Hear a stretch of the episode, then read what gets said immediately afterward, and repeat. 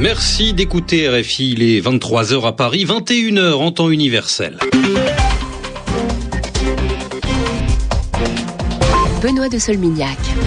Bonsoir à tous, bienvenue dans le journal en français facile, une édition que je vous présente avec Bernard Najotte. Bonsoir. Bonsoir Benoît. On commence avec les titres et ce sommet des dirigeants européens. Ils ont dîné ensemble ce soir pour discuter de la croissance économique.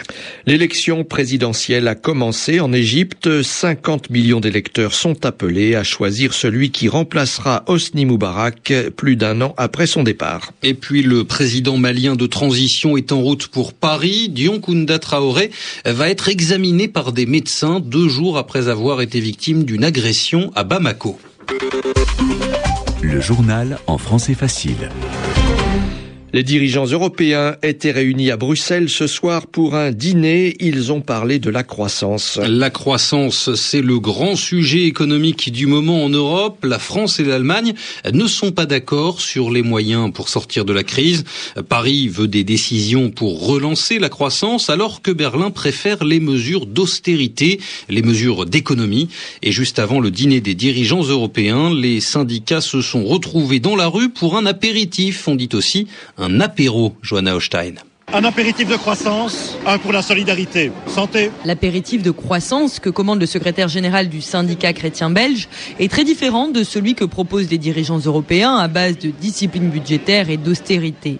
Claude Rollin. L'apéritif que nous offrons, c'est un apéritif de croissance, un apéritif avec nos recettes, nos ingrédients en tous les cas, c'est l'emploi, c'est la régulation financière et c'est un plan de croissance. Ce qu'ils ont, eux, comme recette aujourd'hui, c'est quelque chose qui est en train de donner la gueule de bois à toute l'Europe et ça, on n'en veut pas. Le secrétaire général de Force ouvrière veut en plus un nouveau rôle pour la Banque centrale européenne. Jean-Claude Mailly. Je préférerais que la Banque centrale européenne puisse directement prêter aux États, ça ne réglera pas tout mais ça ferait tomber la fièvre, plutôt que de prêter à des banques pour se demander ensuite ce qu'elles ont fait de l'argent. La Grèce est au menu des discussions à 27 alors que le scénario de la sortie du pays de la zone euro est évoqué de plus en plus publiquement.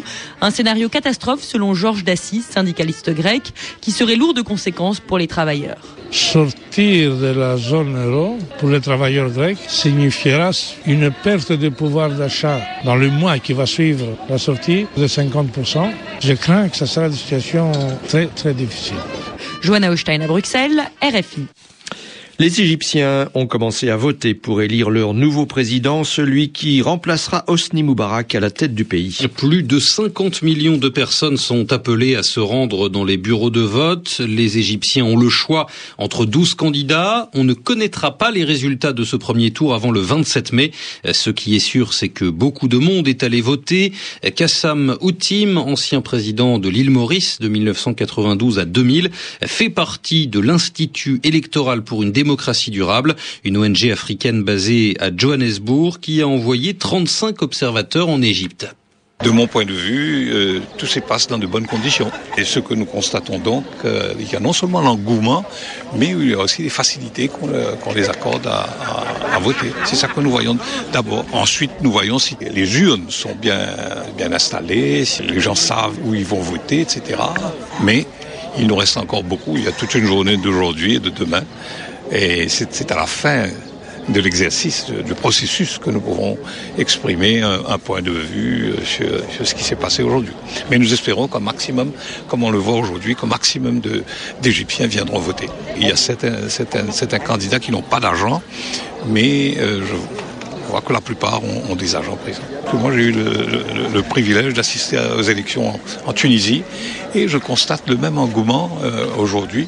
Remarquez, c'est, je, je, répète, c'est le premier bureau de vote euh, où je me rends. Il y, en, il, y en a, il y en a encore beaucoup. Il y en a 13 000 dans le pays. dans le pays. Mais nous avons, nous avons un certain nombre d'observateurs déployés à travers le pays. Dans au moins une quinzaine de gouvernoriats, nous avons des représentants. Des propos recueillis par notre envoyé spécial au Caire, Véronique Guémard. Le Yémen recevra bientôt plus de 4 milliards de dollars d'aide. Plusieurs pays réunis à Riyad ont promis en effet d'aider le pays. Le Yémen où il y a beaucoup de violence et où l'organisation Al-Qaïda est très présente, l'Arabie saoudite donnera elle-même plus de 3 milliards de dollars. Cet argent servira à soutenir les projets de développement. Et puis euh, des organisations humanitaires ont parlé aujourd'hui d'une situation très grave au Yémen. Le pays connaît une crise alimentaire. Au moins 10 millions de personnes n'ont pas assez à manger. Cela représente 44% de la population.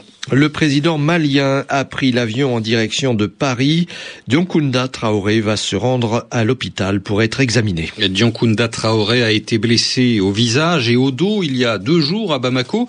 Des manifestants opposés à ce qu'il reste au pouvoir l'ont attaqué dans son bureau, mais le conseiller du président Boubacar Diarra explique qu'il n'y a pas de vacances du pouvoir. Cela signifie que la gouvernance du pays est toujours assurée. À Bamako, le récit de Serge Daniel. Un premier cortège de véhicules aux vitres teintées arrive à l'aéroport international Bamako. Un second cortège Parmi les passagers, Dionkunda Traoré, il descend devant le salon d'honneur. Il y a là des collaborateurs, l'ambassadeur de France à Bamako.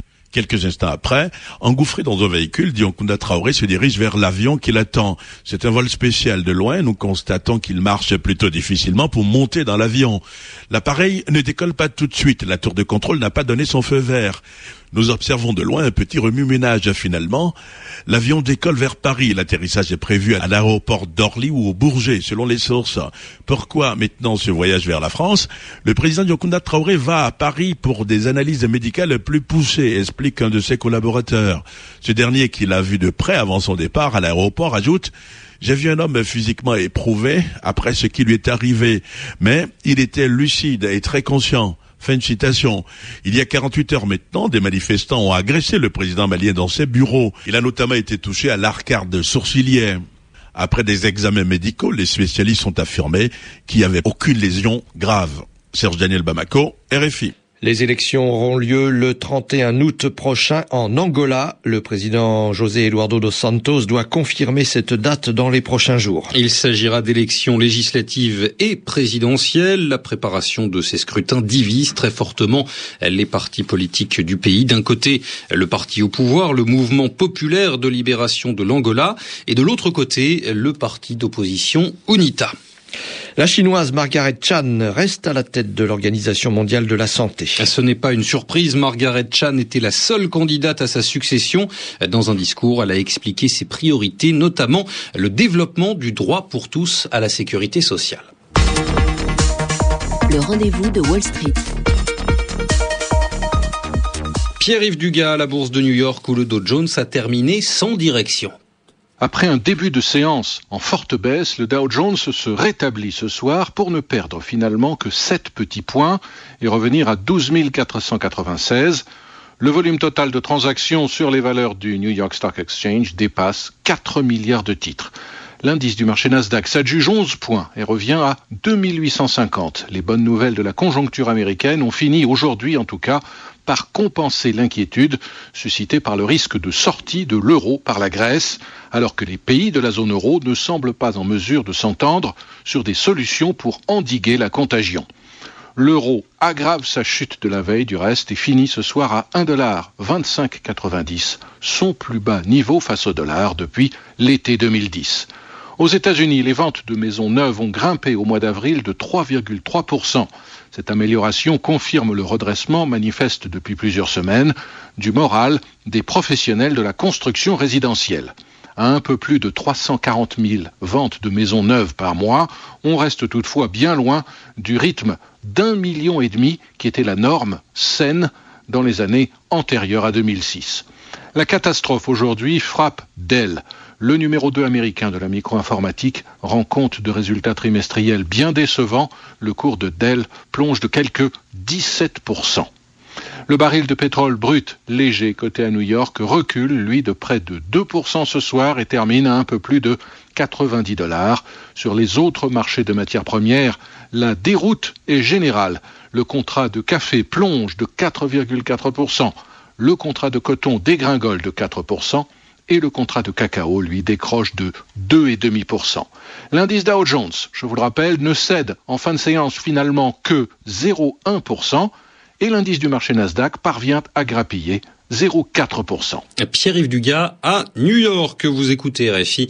Il est 23h10 à Paris, 21h10 en temps universel.